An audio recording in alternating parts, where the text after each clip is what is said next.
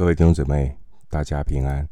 欢迎您收听二零二一年三月二十八日以及三月二十九日的晨更读经。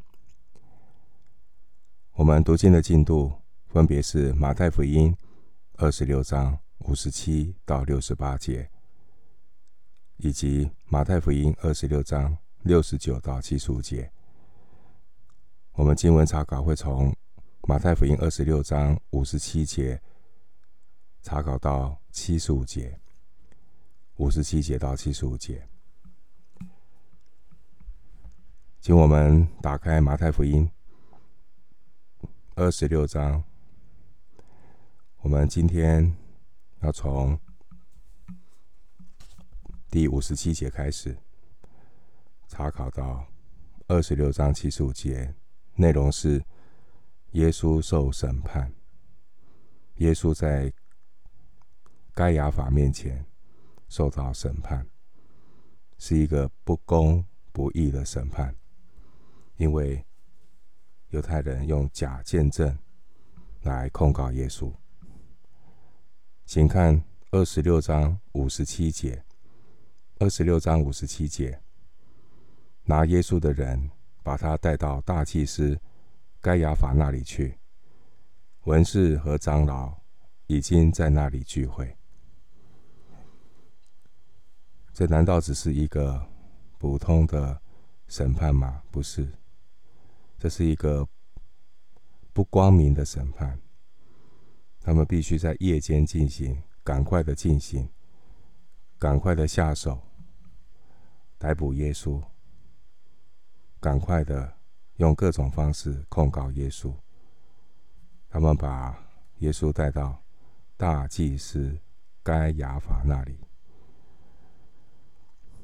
该亚法是罗马政府所扶持的祭司，但他不被犹太人承认。他的岳父亚那才是犹太人公认的祭司。耶稣。神的羔羊被带到大祭司那里去，这件事情有什么属灵的含义？当然有，这不是一件只是按照程序带到大祭司那里。我们从属灵的含义来看，耶稣是谁呢？耶稣，我们说他是弥赛亚，但是他是预备。为世人的罪受难的弥赛亚，他不是政治的弥赛亚。耶稣更是那真正要带来救恩的逾越节羔羊。旧约我们知道，要献祭的那个逾越节的羔羊，他在被杀献祭之前，必须先送到大祭上大祭司那里查看。送到大祭司那里查看，为什么呢？因为献祭的羊必须没有残疾，才可以成为祭物。耶稣他就是那真正逾越节的羔羊。到大祭司那里，不过是验明正身了。耶稣是毫无瑕疵，他没有罪恶，那为什么会被控告呢？假见证，假见证。所以，我们一方面看到上帝的应许，那一方面也是提醒我们啊，我们是不是把最好的献给神，如同耶稣无瑕无疵。我们服侍是为主做的，不是为人做的。耶稣他是无瑕无疵的。神羔羊。我们继续来看马太福音二十六章五十八节。二十六章五十八节，彼得远远的跟着耶稣，直到大祭司的院子，进到里面，就和差役同坐，要看这事到底怎样。彼得远远的跟着耶稣，他不是最勇敢的门徒吗？现在到了大祭司的院子，他就进到里面，混进人群的当中。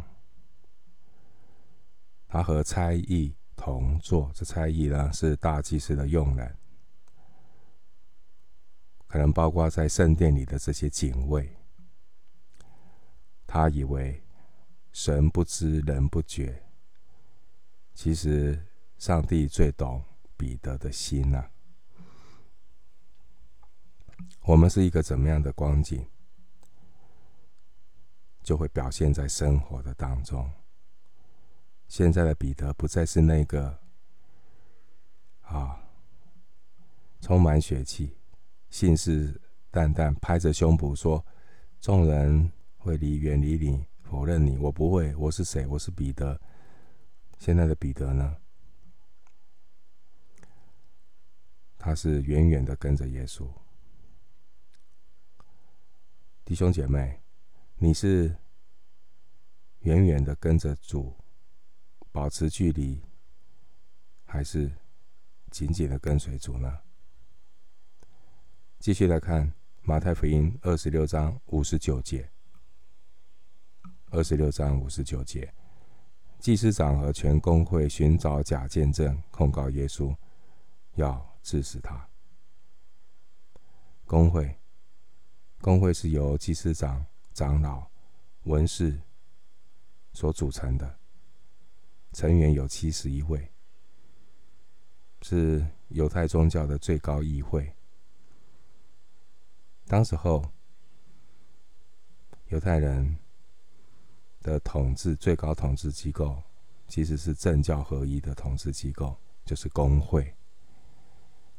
公会的大祭司是主席。那有效的。会议至少二十三、二十三人，只要有二十三人出席，就构成有效的法定人数。这次的公会召集为什么那么急啊？他们急着要把耶稣判死刑，要治死他，所以啊，不择手段寻找假见证啊。判处死刑需要两个见证人。民数记三十五章三十节，申命记十七章第六节，要找人来做假见证，那还不容易。听过这个话吗？世界上的话，有钱能使鬼推磨，只要有钱，让他们说鬼话，说谎言。被钱买通，成为魔鬼的代言人。继续看二十六章六十节到六十一节，六十到六十一节，所以有好些人来做假见证，总得不着实据。幕后有两个人前来说：“这个人前来，所曾说，我能拆毁神的殿。”三日内又建造起来，这完全就是一个扭曲啊！真的，我们感触很多，叫做“欲加之罪，何患无辞”。凡是黑的或是白的，都是他们说了算。耶稣就像是一个沉默待宰的羔羊，在杀害杀害。耶稣的人手下默默无声，他们故意扭曲神的话，在这个已经不是新鲜的事啊！啊，你读马太福音，你看到耶稣跟跟这些公会的人的周旋，就看到他们找各种的话柄要控告耶稣。他们来找耶稣，不是真正的来寻求主，他们是来抬杠的。啊，按照我们一般的话，他们是来乱的。继续看马太福音二十六章六十二节，二十到六章六十二节，大祭司就站起来对耶稣说：“你什么都不回答吗？这些人做见证告你的是什么呢？”哎呀，这个大祭司还假惺惺的跟他说：“哎呀，你你知道他们告你什么吗？啊，你看我现在是大祭司啊，我要审判你，赶快说吧。”主在公会面前不为自己表白啊，因为他知道这些人的动机。当然，这是一个很讽刺的画面。真正的审判者是耶稣，要被审判的是祭司跟公会的人。就现在呢，错位了。被审判的人站在审判者的位置，审判那真正需要会审判我们的耶稣。主耶稣在这些公会的人面前呢，不为自己表白，正应验了以赛亚书五十三七节所说的。主耶稣又像羊，在剪毛的人手下无声，他也是这样不开口。继续来看马太福音二十六章六十三节，耶稣却不言语。大祭司对他说：“我指着永生神叫你起誓告诉我们，你是神的儿子，基督不是。”旧约撒迦利亚先知曾经预言。预言弥赛亚说：“那名称为大卫苗裔的，他要在本处长起来，并要建造耶和华的殿。”撒迦利亚书六章十二节。当然了，他们常常是读圣经啊，不明白圣经，所以就随随着他们自己的。想法去解释圣经，那个殿是指什么殿？他们只知其一，不知其二。他们知其一是知道说，哦，圣殿的重建跟弥赛亚有关。那殿是指什么？难道只是个看得见的殿吗？殿是神的百姓，我们是神的殿。大祭司当然。知其然，不知其所以然。所以他知道重建圣殿跟弥赛有关，所以他用一种讥讽的口吻对耶稣说：“那你是神的儿子，基督不是？”继续看二十六章六十四节，耶稣对他说：“你说的是。然而我告诉你们，后来你们要看见人子坐在那全能者的右边，驾着天上的云降临。”大祭司的话呢，虽然是嘲讽耶稣，但耶稣呢，以其人之道攻之攻其人啊。主耶稣说：“你说的是。”主耶稣用“你说的是”来回话，表明了耶稣就是由大祭司查验过的逾越节羔羊，他是真正的代罪羔羊。并且，当大祭司问到耶稣是不是神的儿子，耶稣宣告，他就是预言中的那位人子。人子，他是神子，也是人子。他将自己的神性委身在一个人性的里面，在人性里受苦，并且，弥赛亚。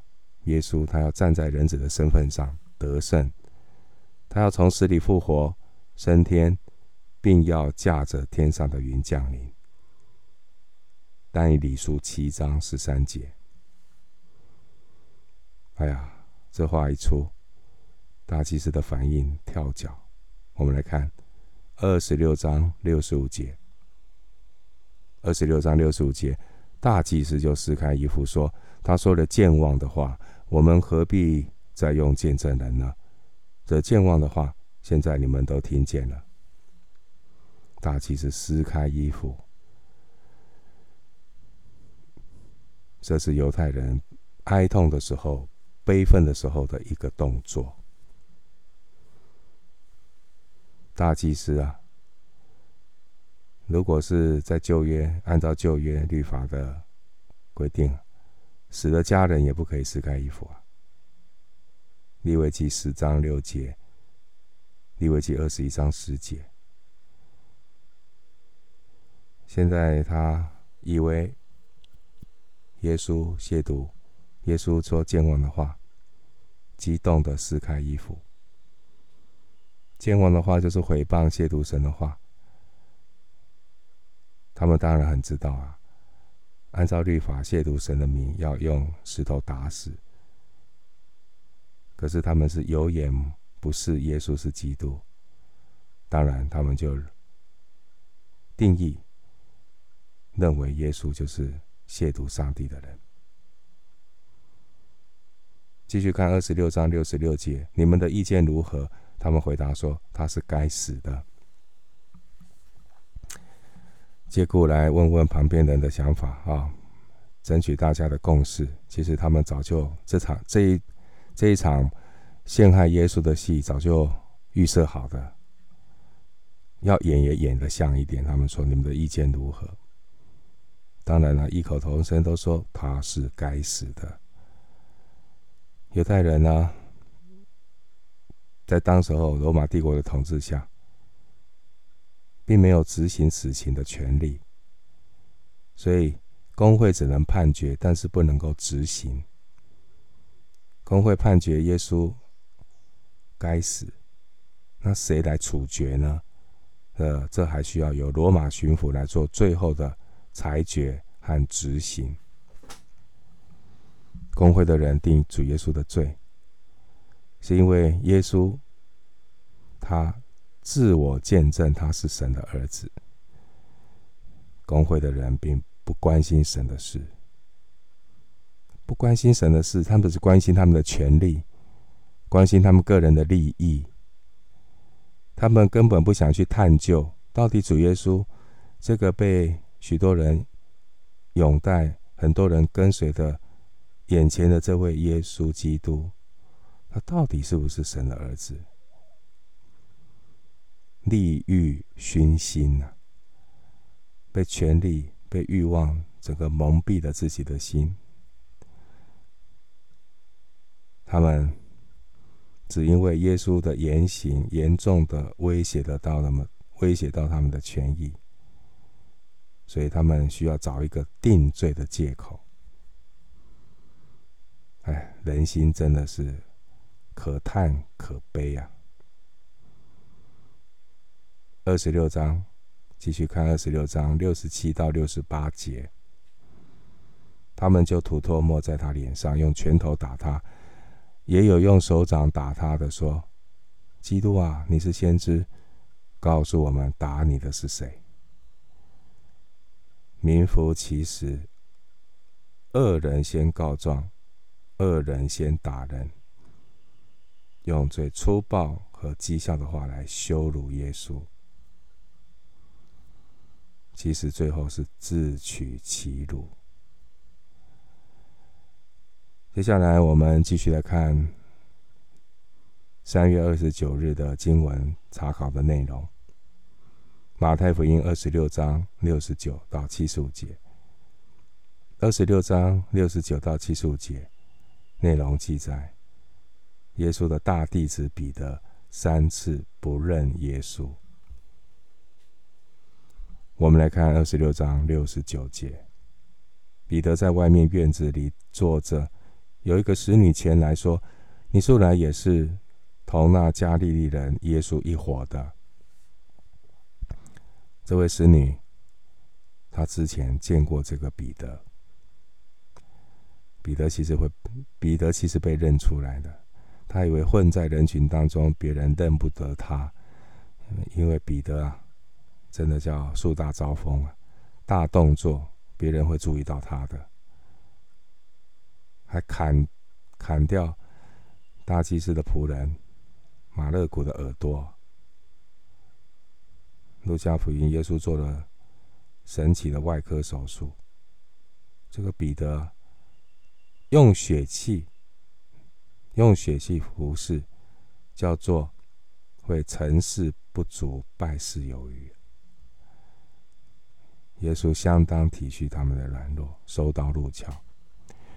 现在彼得在外面的院子坐着，这个使女有一个使女来。说：“你素来也是同那加利利人耶稣一伙的，被认出来了，被认出来。彼得曾之曾经信誓旦旦的要保护耶稣，现在他却是自身难保。这边的使女就是大祭司家中的女佣人。马可福音十四章六十六节。继续看二十六章七十节，彼得在众人面前却不承认，说：“我不知道你说的是什么。”不承认，不知道，这是彼得吗？他不是曾经夸口说他不会背弃耶稣？彼得不是自以为刚强、自以为爱主吗？二十六章三十五节，现在竟被。一个弱小的使女的一句话吓倒了。格林多前书十章十二节提醒我们，所以自己以为站得稳的，需要谨慎，免得跌倒。继续看二十六章七十一到七十二节，七十一到七十二节，既出去到了门口，又有一个使女看见他，就对那里的人说。这个人也是同拿撒勒人耶稣一伙的。彼得又不承认，并且起誓说：“我不认得那个人。”再来一次不承认。彼得第一次只是不承认，那这一次有什么不一样？这一次再加上我就抓起誓啊，起誓。我们看到一个人堕落的三部曲。开始堕落的时候，常常是很小的地方。人跌倒堕落都从最小、很小，好像看起来微不足道的时候，我们从那个地方不警醒、不谨慎，就开始堕落跟跌倒。而且，往往开始的堕落是微小、不自觉的。如果我们没有去留意那些小小的失败，那些小小的以为微小、不不算什么的那些堕落，甚至是犯罪，啊，我们常常会听到“大罪不犯，小过不断”，这些都会引引来更多的连锁反应。越来越的不所无所谓，越来越怎么样？越沉沦。一次小的失败，常常会引进更大的失败。这个彼得现在，更是心慌慌。他起誓：不是，不是，我不认得这个人。我发誓，不是，我不认得。好。第二次已经否认了。我们来看接下来七十三节，二十六章七十三节。过了不多的时候，旁边站着的人前来，就对彼得说：“你真是他们一党的，你的口音把你露出来了，藏不住，藏不住。”加利利人，彼得是加利利人，他有他有很浓，加利利人有很浓重的口音啊。和犹太地的人明显是不同的。台北人讲话跟高雄人讲话就是不一样，他的口音就把它露出来了。这时候彼得慌了，你看二十六章七十四节，彼得就发咒起誓的说：“我不认得那个人。”立时鸡就叫了。第二次是起誓，第三次干脆发咒，发咒语。就是你看到人已经整个沉下去了，慌了。你用一个理由去包藏祸心自己的罪，你会用要用更多的谎言去掩藏你的罪啊！你说了一次谎，你还要圆第二次谎，圆第二次谎还要圆第三次谎。我们这圆这个谎要圆到何年何月？彼得第三次否认主，他做的、他说的比第二次更厉害，发咒起誓。发咒就是咒诅。最后看二十六章七十五节，二十六章七十五节，彼得想起耶稣所说的话：“鸡叫以先，你要三次不认我。”他就出去痛哭。弟兄姐妹，我们难免都都会有失败跌倒的时候，但跌倒，跌倒，每个人都都有软弱，都有跌倒，但要紧的是什么？要紧的就是在鸡叫的当中，要想起耶稣所说的话。要被主的话摸着，真正从心里、从心里为自己忧伤痛悔，回转向神。这边也经文记载，彼得出去痛哭。我们有没有真正对自己完全的说：“主啊，我自己是无无能为力，我。”无依无靠，我只有靠主。靠山山倒，靠人人跑掉，靠自己呢，就跌倒。弟兄姐妹，这是十字架的功课。十字架显明人的软弱。彼得他的自信心完全被打碎，他的自尊心也维持不下去。他完全被拆毁、被破碎。肉体里的彼得跌倒了，然而